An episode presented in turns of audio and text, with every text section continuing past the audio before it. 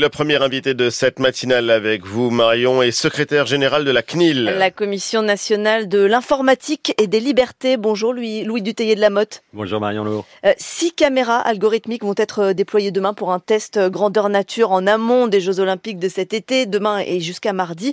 Là, il ne s'agira pas d'épreuves sportives, mais d'un concert du groupe Dépêche Mode à l'accord Arena de Bercy.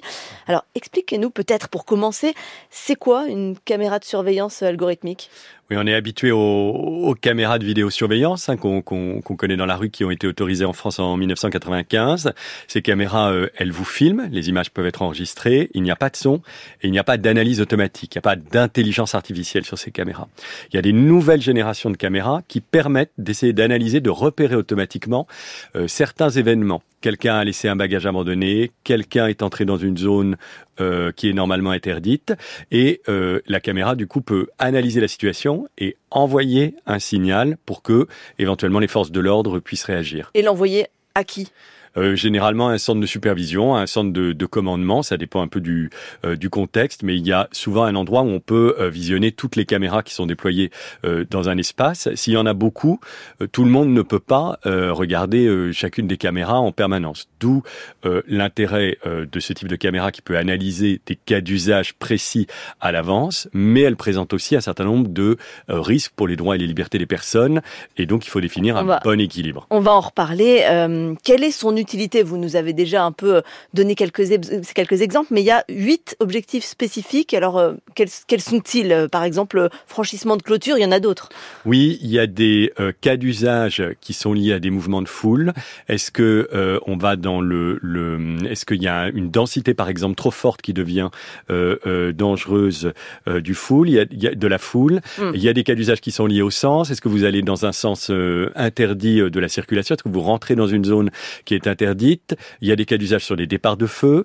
Euh, il y a des cas d'usage euh, sur euh, le fait de détecter une arme ou un, un, objet, un bagage qui a été abandonné et qui pourrait être dangereux. Et ça permet de prévenir par exemple, euh, certaines attaques terroristes, on peut l'imaginer en tout cas. Ça peut, c'est ce qu'on doit, on doit tester. Il faut véritablement vérifier est-ce que, est-ce que ça marche. Ça doit être simplement une aide à la décision pour la réaction des forces de police. Il y a pas de, la machine ne prend pas de, de décision. Il s'agit d'attirer l'attention euh, des forces de l'ordre sur euh, telle ou telle caméra, tel ou tel endroit pour dire là il se passe peut-être quelque chose de dangereux. Il faut peut-être, il faut peut-être intervenir. Et il y a vous le disiez tout à l'heure, toujours des risques. On a toujours ce spectre euh, de, Big Brother, en fait.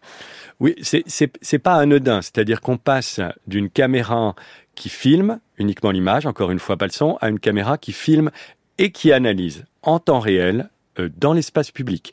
Et euh, outre le changement de nature, il y a aussi une question de quantité, de, de degré de la surveillance, parce qu'il n'y a plus de limite avec ce type de, de système. Si vous multipliez les caméras euh, classiques, à un moment, vous pouvez plus avoir de gens euh, derrière ces caméras. Pour les regarder. Euh, ça s'arrête pour les regarder, donc ça sert à rien. Là, évidemment, avec la machine qui, qui regarde, il n'y a plus de limite. Donc il faut définir, d'abord, il faut regarder si c'est utile ou pas pour sécuriser un événement, pour certains, certaines finalités. Et ensuite, il faut, il faut vraiment, et ça c'est un choix politique du Parlement, il a commencé à le définir avec la loi de l'année dernière qui a autorisé cette expérimentation, bah, il faut définir le, bon équilibre. Euh, la CNIL a vraiment appelé à ce qu'il n'y ait pas euh, une surveillance permanente, automatisée partout dans l'espace public pour euh, tout type d'infraction jusqu'au moins grave. il, faut, il, faut, il faut définir le bon, le bon équilibre. Et d'ailleurs, aujourd'hui, il existe des restrictions. Par exemple, euh, la reconnaissance faciale n'est pas autorisée. Oui, alors absolument. Il faut bien distinguer ces caméras augmentées ou caméras intelligentes, caméras algorithmiques qui vont être euh, commencées à être testées euh, dimanche et mardi, avec de la reconnaissance faciale qui est, qui est quelque chose de différent, où il y a un pas en plus. La reconnaissance faciale par un dispositif biométrique, vous allez pouvoir reconnaître, identifier quelqu'un, donc avec une connexion, avec une base où il y a les, photographies des visages, on dit techniquement les, gabarits biométriques des visages des personnes, et ça, ça ne va pas du tout euh, e-, être utilisé, c'est interdit à l'heure actuelle en France. Hmm. La CNIL donc sera présente euh, lors du concert de, de, Dépêche Mode. Alors, euh, elle sera présente, mais elle ne sera présente que mardi. Quel sera votre rôle dans ce cadre-là?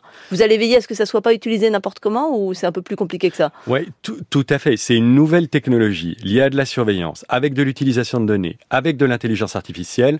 Le rôle de la CNIL est d'être là du début à la fin.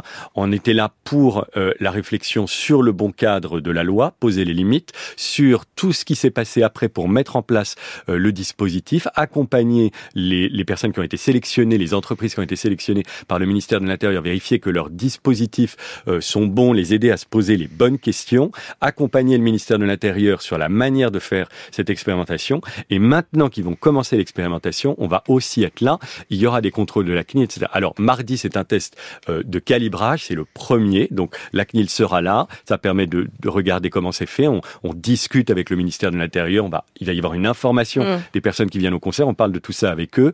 Et euh, on, on, il y aura des, des contrôles aussi euh, au fur et à mesure de cette expérimentation qui euh, sera pendant les JO, mais qui, qui va plus loin, qui, qui se continue euh, jusqu'en mars 2025. Louis Dutheillet de la mode, secrétaire général de la CNIL, qui va donc veiller à cette expérimentation des, des caméras algorithmiques. Merci beaucoup d'être venu sur France Inter. Merci. Bonne journée.